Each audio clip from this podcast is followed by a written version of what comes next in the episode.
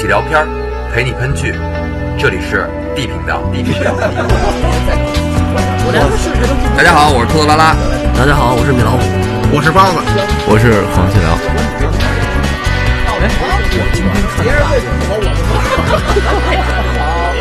哎，这段太我让你们说懵了。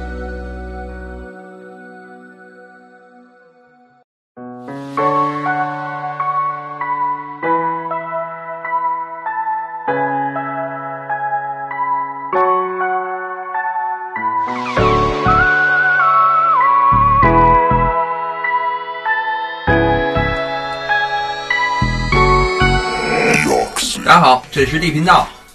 今天咱们继续聊《超新星纪元》。嗯，上一期咱们主要说到两个小孩在经历了超新星爆炸之后，整个人类世界受到的冲击以及当时的末日景象。嗯，其实大刘在他这部《超新星纪元》当中没有着重去写这个世界末日的情况，因为两个小孩在火车站刚好算遇到这个世界末日的情况，但是。嗯，简简单单的几笔带过之后，马上就去了国家新闻中心，并且两个小孩就一直在新闻中心里待着。嗯，虽然咱们讲的比较快啊，但是大刘在小说里边还是用了非常大的篇幅写这个两个小孩怎么在大厅里摸索，找完入口、找出口、找吃的，研究设备怎么用。嗯，因为两个主角一直都在大楼里面，而且大楼里面实际上人也不多，所以他们没有亲眼看见世界末日。虽然后边大刘补了很多人最后一天的日记啊什么的，嗯，在面对这次巨大的浩劫的时候，但是也都是整体的描写，也是站在一个很高的高度描写当时人们的内心，描写当时人们的情绪之类的，没有用太大的笔墨去描写任何具象情况，这一点还是有别于咱们今天流行的各种末日大片儿。嗯，我觉得，因为毕竟他这部作品的重点还是要放在这群孩子以后怎么掌控这个世界，怎么怎么去当这个，就是怎么去建设这个世界，就是还是想说他们之后的故事，所以这一点上就一笔带过了。所以世界末日并不是这部小说里边最主要的一个环节。咱们上期呢讲了两个孩子所经历的世界末日的情况之后，今天咱们继续聊，呃，两个小朋友华华跟小梦接下来的故事。那咱们就开始今天的故事。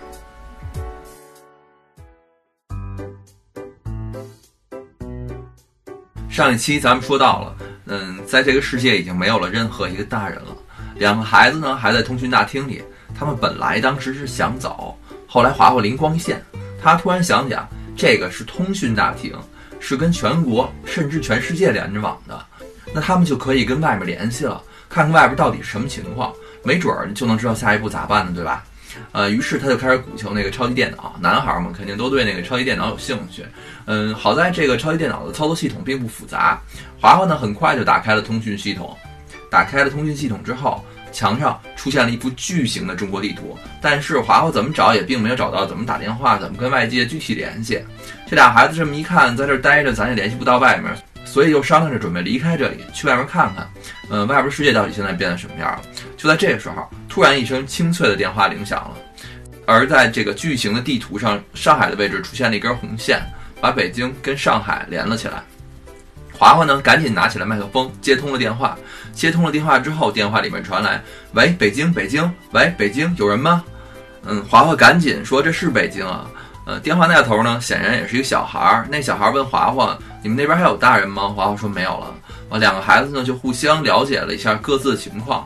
这个上海的小孩的情况，他也是一个人在家，他不知道该怎么办，所以就给通讯中心打了个电话。华华说：“我们这儿也没大人，也不知道怎么办。”两个人正聊着呢，这时电话铃声又响起来了，终端显示还有一个电话等待接入。华华挂断了跟上海这小朋友的电话，接进了一个新电话。这时候在大地图上又一条红色的亮线从北京延伸出去，终点呢在黄河一边的一个城市，那是济南。华华第二次按下了接通键，千里之外的一个男孩子的声音传了过来。这孩子带着明显的山东口音，这我我不太会学山东口音啊，我换个别的样儿，大家凑合听吧。大大家好，我是包包子。北北京，你们那是北京吗？我们这儿有五五五百多的同学，老师走了就就没没回来，没人管我们了了吗？我们该怎怎么办呀？华说：“没人管了，你们自己管好你们自己了。那那我们还做做做作业吗？华华说：“你们随便，饿了就吃，困了就睡。”那那那太太太好了。铃声又响了，我们大地图上立刻同时增加了三根红线，分别把西安、太原、沈阳同北京连接了起来。这时，地图上已经亮有五根红线，每根亮线之中都标明了相应的接口序号。华华呢，抬头去想了想，接通了沈阳的电话。大厅里响起了一个小女孩的哭声，听声音她只有三四岁。我我就不学这些傻孩子说话了，这个我实在也学的不像。嗯，这回呢是一个小女孩，因为太小了，妈妈走了，走了之后呢就再也没回来。她在家里呢就找不到吃的，误打误撞的把电话拨到了北京。小梦呢，特别耐心的指挥着小姑娘到厨房，反正也是折腾了半天吧，找到了一袋方便面。听到小女孩找到吃的之后呢，这两个孩子才算安心下来。小女孩那边呢，也是找到吃的之后，对小梦的声音就全不理会，只顾着自己嘎嘣嘎嘣的吃着。娃娃呢，又要接别的地方的电话。当他抬头在大地图上寻找红色的的亮线的时候，吃了一惊。因为红线在这段时间里边已经增加到十几条，并且还在飞快的增长着。他们大多数呢都是从大城市出发，有的城市呢中间延伸出两条、三条，所有的红线都汇聚到北京。终端显示屏上显示正在呼叫的北京的通讯接口已经达到了五十多个，而且那个数字还在跳动着上升。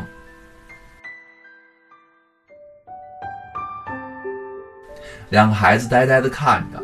当他们想再接通一个城市的电话的时候，地图上红色亮线的数量已经无法统计，显示着呼叫等待接口已经达到了一千三百多个，全国的孩子都在呼叫北京。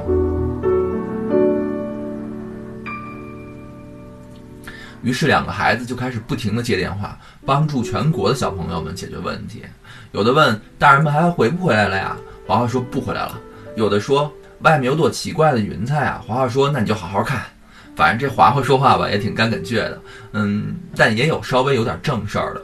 嗯，北京，北京，我们这儿奶牛三天没挤奶了，鼓得胀胀的，憋得叫唤呢。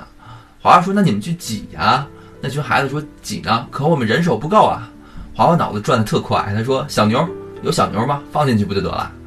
嗯，反正华华跟小梦呢接了大概有半个小时左右这样的电话，但是还不到呼叫总数的百分之一。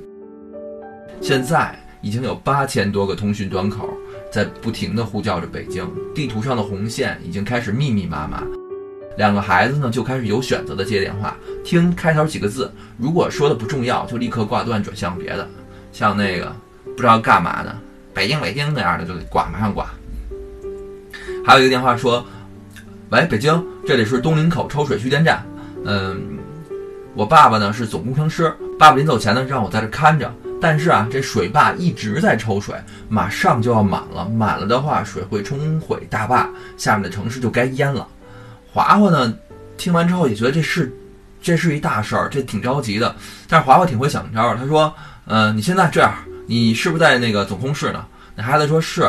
华华说：“你前面是不是有一大排的鸟？”小孩说：“是，你现在就别管是什么，挨个按，每个都按亮。”结果呢，小孩虽然觉得肯定不应该这么干，但是他现在没办法，那听华华的，开始按。没一会儿，不出意外的，果然就这个整个机器坏了，抽水抽水机坏了。但是它虽然是坏了，但是它也真的是不抽水了。所以咱们看到这个华华这小朋友的脑子转的是特别快的。然后还有电话说：“喂，北京。”我们这里的暖气全停了，房子里冷得要命。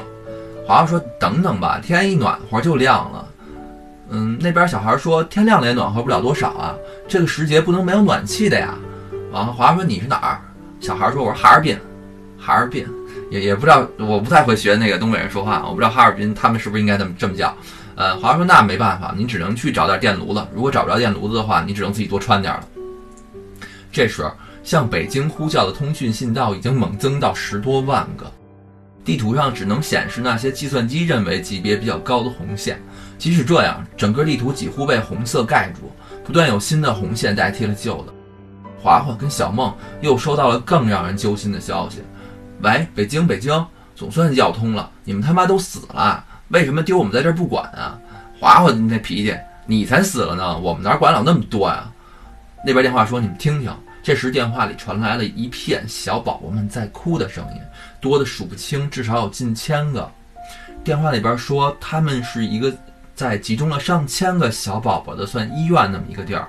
嗯，华华就赶紧问说：“那那个，那他们哭什么呀？”那边小孩说：“说可能是渴了，也可能是饿了，也可能是尿了，反正我们不知道。”然后说：“那个，那饿了你赶紧给弄吃的去啊，这哪行啊？”那那边小孩说：“我们人手不够啊，我们总共才十五个人，上千个小宝宝，我们怎么弄啊？”华华问他说：“那大人之前就给你们留了这么点人吗？”完那边小孩说：“说可可能说是有几百个小姑娘过来会帮忙，可是司机把他们拉错地方了，现在我们也找不着他们呀。”华华呢特别着急，就赶紧跟他们说：“说你们先派出一半人去找孩子，呃，男孩女孩都行，让他们过来一起照顾这些小娃娃。嗯，快，最好到广播站去广播去。”然后呢，还挺细心的。小梦又给他们讲小孩应该吃什么，他们应该怎么去弄。这个消息呢，使华华跟小梦的心都特别痛苦的悬着。他们听着千里之外传来的一片婴儿的哭声，反正特别特别的揪心吧。在这个通讯接口上，他们等了很长的时间，直到那里已经集合了四百多个十岁左右的女孩跟男孩，并且那些小娃娃们都喝到了奶，哭声消失了，才稍稍喘了口气。嗯。这点可以看出来，这孩子大一岁，他可能想的确实就不一样。像华华在这个故事里边，他是顶着头的，他是十一岁，所以他算是最懂事儿的了。而且十一岁小孩应该有个五六年级了吧，最基本的事儿应该已经懂了。嗯，两个孩子虽然已经意识到了他们所干的工作的重要性，但是面对着同时几百万个呼入电话，他们也有点陷入了绝望跟崩溃。不过两个孩子呢，依旧没有放弃。继续一个一个的接着，但呼入的电话呈几何量级的增长。这些通讯使华华跟小梦都知道了这个广大国土上面的孩子正在面临着的问题。大部分的警报跟呼救都是因为火灾，这些火灾绝大多数是因为电网故障引起的。火灾的范围还没有发展到很大，大多数火区的孩子们呢都已经正在或者已经安全的撤离出来了。而北方的城市中，供暖系统普遍停了，这使这些地区的孩子们面临很艰难的处境。所有城市的供水系统都几乎瘫痪了，但这对于现在来说还不是很大的问题。随着时间的推移，可能这个问题的严重性就会慢慢的显现出来。但像刚才那样的报警电话只占少数，大部分呼叫北京的孩子都是问着同一个问题：我们现在该怎么办？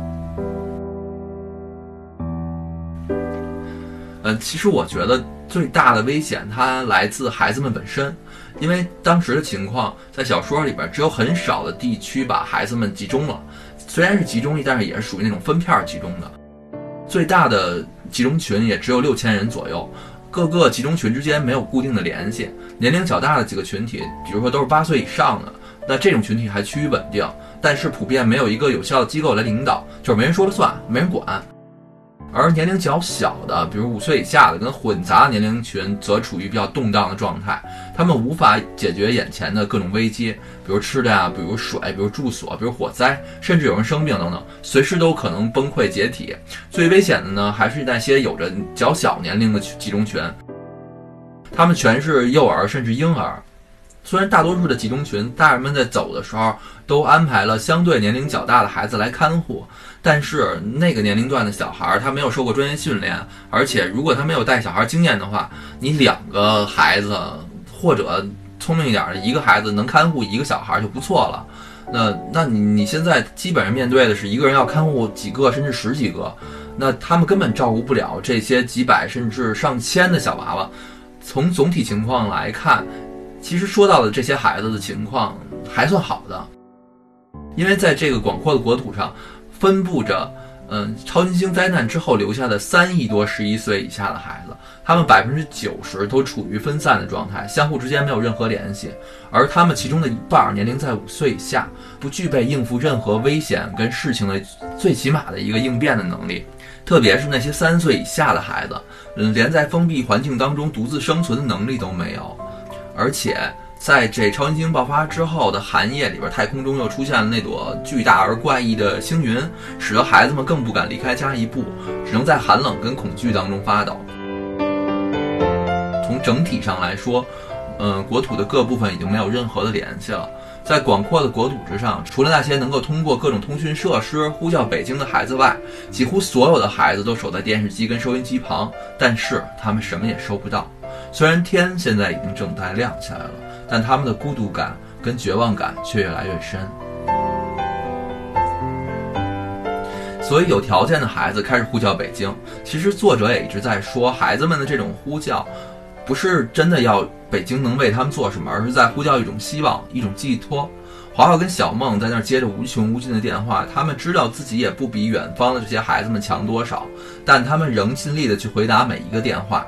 他们都明白，首都传过去的每一个字，将带给那些在孤独跟恐惧中的孩子们以巨大的安慰跟力量。就在两个孩子拼命着应付着这永远也接不完的电话的时候，大厅里突然响起了一个大人的声音：“孩子们，你们好。”两个孩子一听，突然一惊：“哇，可算有个大人了！”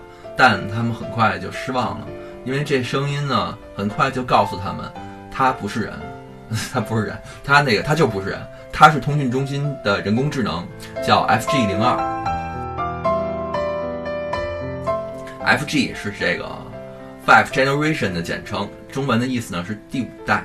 然后这人工智能呢非常傲娇的给他们介绍了自己有多厉害，什么两万五千个精英工程师智慧的结晶，然后还给他们引路，让他们去地下室参观了这个主机室。反正这玩意儿比咱们现在用的那个人工智智障们确实不知道高到哪里去了。嗯，简单咱们说一下这个 FG 零二啊，它呢在小说里边是一个第五代的超级计算机。呃，熟悉计算机历史的小伙伴们可能都知道，计算机呢发展到今天一共是分了四个阶段。那第一个阶段呢，是一九四九年到一九五六年，呃，它的器件主要采用的是电子管。到了第二代的时候呢，是一九五六年到一九六二年，它的器件呢改为了半导体晶体管。嗯，到第三代的时候，是从一九六二年开始到七十年代，呃，它把主要的那个器件改为集成电路。到第四代是从七十年代开始。主要的器件改用了超大规模的集成电路，然后时间就到了一九八一年的十月份，日本首先向世界宣告开始研制第五代计算机，嗯，并且他说当时设计的理念就是要采用人工智能，要推翻传统的冯诺依曼机的结构，嗯，咱们都知道电子计算机的工作原理就是先将程序录入到储存器，然后按照程序逐次进行运算。嗯，这种计算机是由美国的物理学家冯诺依曼先提出的理论跟设计思想，然后因此呢，现在的计算机都叫冯诺依曼机。到今天为止，我们还是没见到第五代机，还是第四代机呢。所以当年就是鬼子想弄的这第五代计算机，想要突破传统的冯诺依曼机的概念，他呢提出就是说。他们新的这个计算机不用之前说的逐次逐次进行运算了，要改用这个像类似于我们现在人脑的神经元并行结构。但毫无疑问，咱们今天也没看到个影子。不过好消息是，这两年的量子计算机终于有了非常大的突破。我呢也挺关注这事儿的，不知道有生之年能不能用得上啊。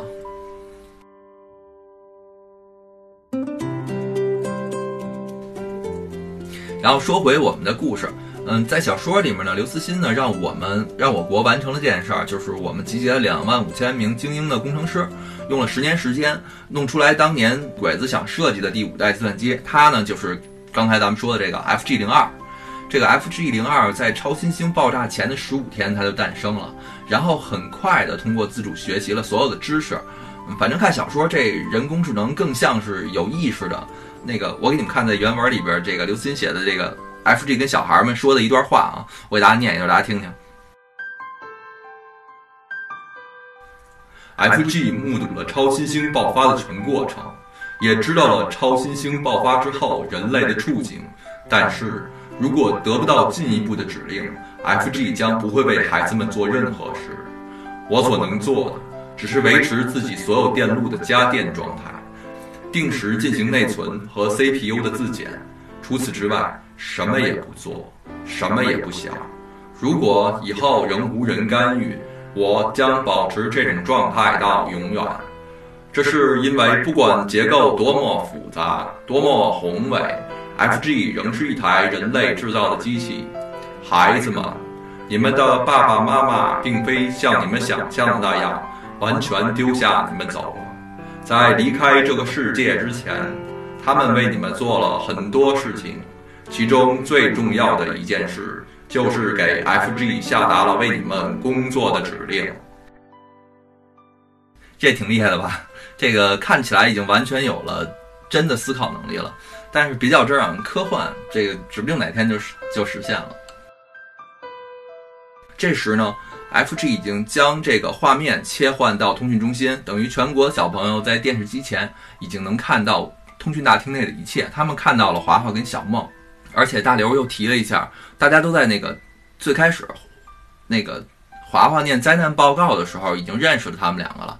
现在呢，三亿个小朋友同时看着他们同这个计算机的对话。嗯，华华就问计就问计算机说：“我们国土上的情况你都知道吗？”呃，计算机说当然知道。说那你打算怎么帮小朋友们呢？嗯，计算机说你们会看到的，但在这之前你们必须要满足 FG 的工作条件。华华说那啥条件？嗯，FG 说，FG 最后得到的指令是只能为国家政府工作，就是说你们必须恢复国家政府。嗯，华华跟小梦一听那就恢复呗。那说那怎么恢复国家跟政府啊？嗯，在这儿，大刘呢让这个计算机解释了一下那个为什么要成立政府啊？这太啰嗦了，不给大家念了。反正计算机说了一下那个成成立政府的必要性，然后还拔了个高度，说了点冠冕堂皇的话，反正就体现了一下那个计算机的先进的政治觉悟。反正一看就是把这政委政委这套东西也给录进去了，然后特别遵循我国的那个历史规律啊，全国的小朋友们都在这时打来电话，嗯，推选这两个孩子当国家的最高领导人。然后在这个时候，已经是由这个计算机去接全国的小朋友电话了。嗯，之前他一段铺垫嘛，铺垫的这个计算机有多厉害，多厉害，它能同时怎么运算，然后怎么去那个选最优解，然后怎么有自己的那个，反正就看起来跟思维似的那东西吧。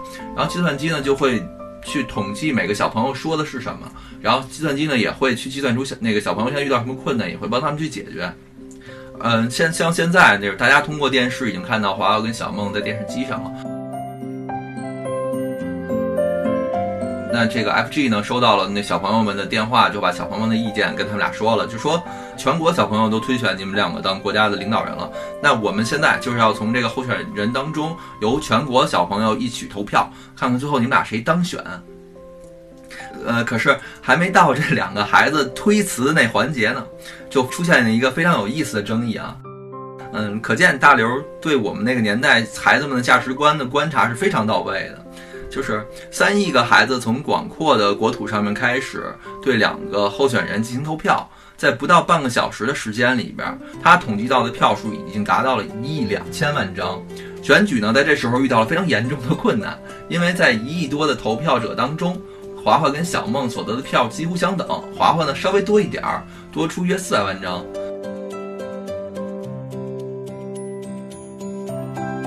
嗯，似乎。理应由华华当选了，但是事情远没有那么简单。